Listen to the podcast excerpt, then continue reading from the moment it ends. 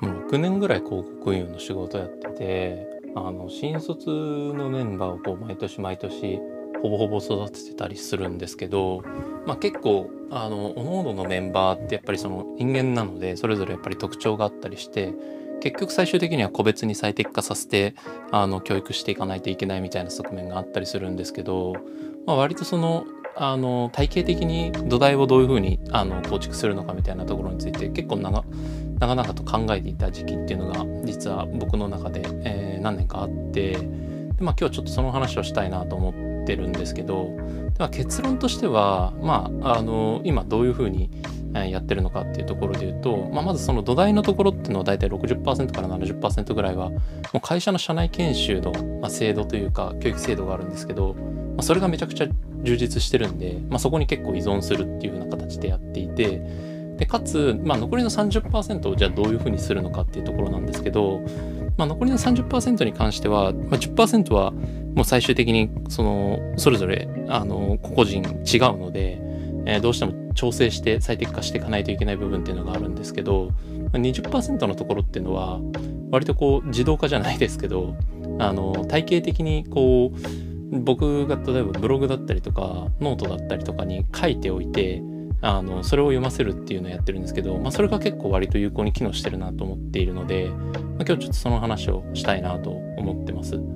で、まあ5年ぐらいやっぱりその新人を育成するっていうような業務に携わってきた中で、まあ、直近この1年半ぐらいかなぐらいで気づいたところとして、まあ、やっぱその毎年やっぱ同じことを教えてるんですよね。例えばまあそのリスティング広告ってやっぱりそんなに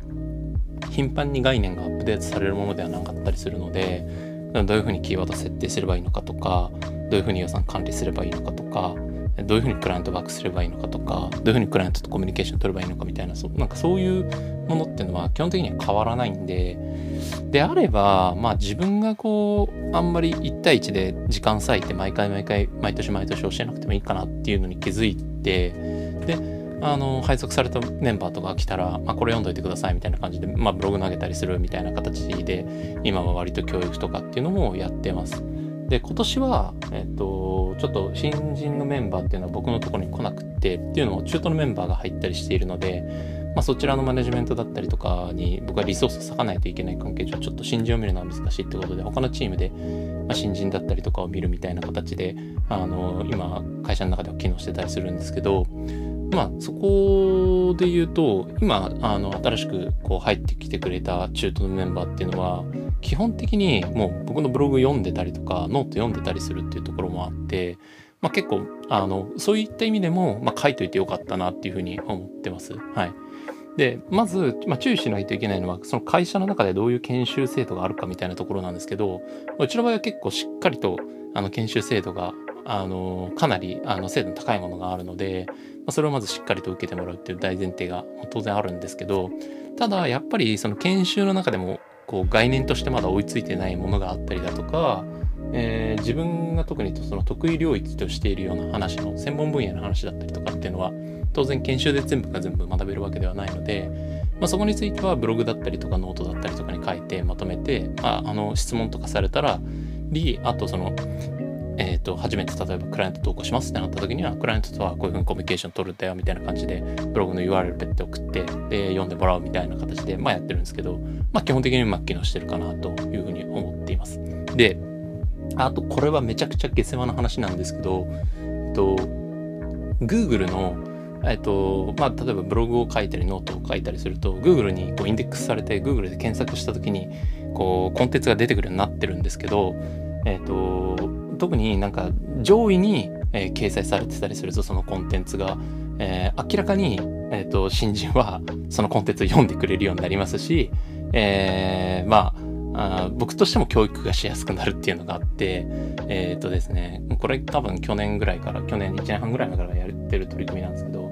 去年の新人の育成やってたんですけど、明らかに去年の新人のことを今までの子っていうのを比べた時に、僕が言ったことをよく聞いて、よく学んでるんですよ。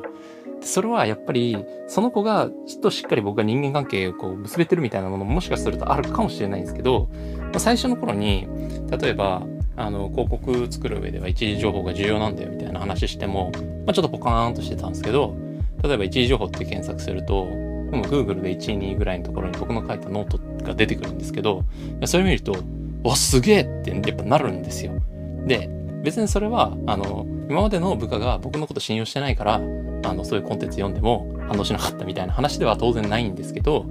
あの、やっぱり、あの、なんて言うんでしょう、初回とか最初の頃の話し合いみたいな中で、そういうなんか上司の一面見ると、まあ、この人の言ってることが合ってるかどうかは正直わかんないけど、でも Google にインデックスされてその上位形成コンテンツがされてるってことは、この人の言ってることはおそらく社会一般に出回ってる情報と比べた時も結構こう、一般的に考えて信用性の高いものだろうみたいな風に判断してくれて、まあやっぱ自然と動いてくれるっていうところが、まああるんじゃないかなと思ってます。まあ、まやっぱり人間ってこう色眼鏡で物を見てしまう側面っていうのはどうしてもあるかなと、まあ、ちょっとそういったところもあって、まあ、後悔で、まあ、やってると。で、あともう一つはさっきも話した通り、中途で入ってきてくれたメンバーって、僕のブログめちゃくちゃ読んでたりするんですよ。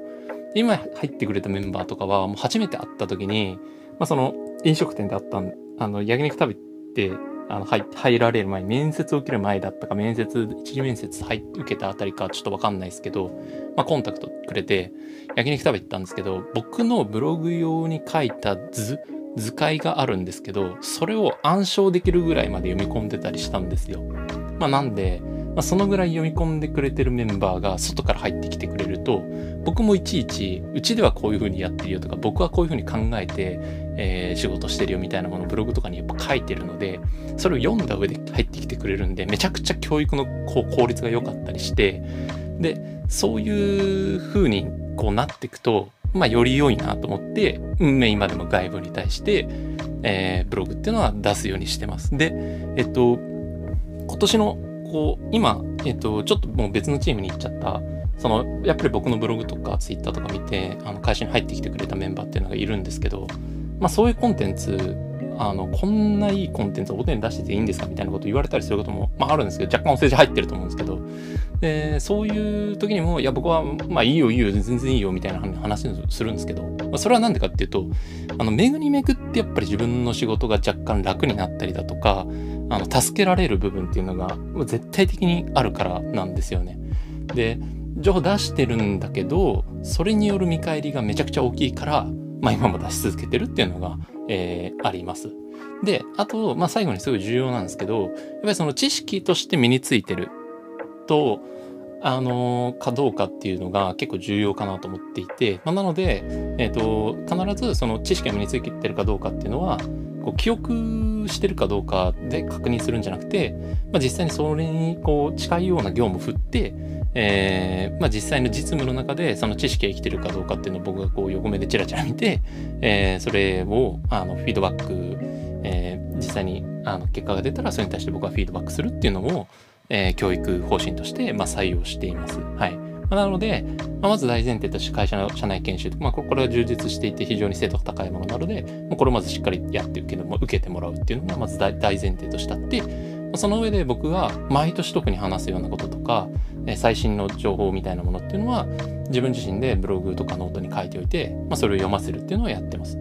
であと、まあ、なんで外部に公開するのかっていうと、えっ、と、もう読んだ人、あの外の人もまあ一緒に育てていくみたいな感じですね。で、育った人が入ってくれたら、まあ、僕としてはもうめちゃくちゃ仕事やりやすいので、一人でも二人でも入ってくれれば、もうそれで全然、あの、労力としてはペイするかなと思っています。で、あとはまあそのけ権威性ですよね。検索した時にパッて出てくると、あ、この上司の言ってることっていうのは、あの、適当にペラペラ喋ってるだけじゃなくて、ある程度 Google のから信用されてるっていうところがあるので、まあ、信用できるなみたいなところで評価してもらえてるっていうところが、まずあると。あとはまあ、えっ、と、その知識が、えー、身についてるかどうかっていうのはちゃんと確認してあげる必要性があって、えー、まあ僕もそれに対して仕事を振って、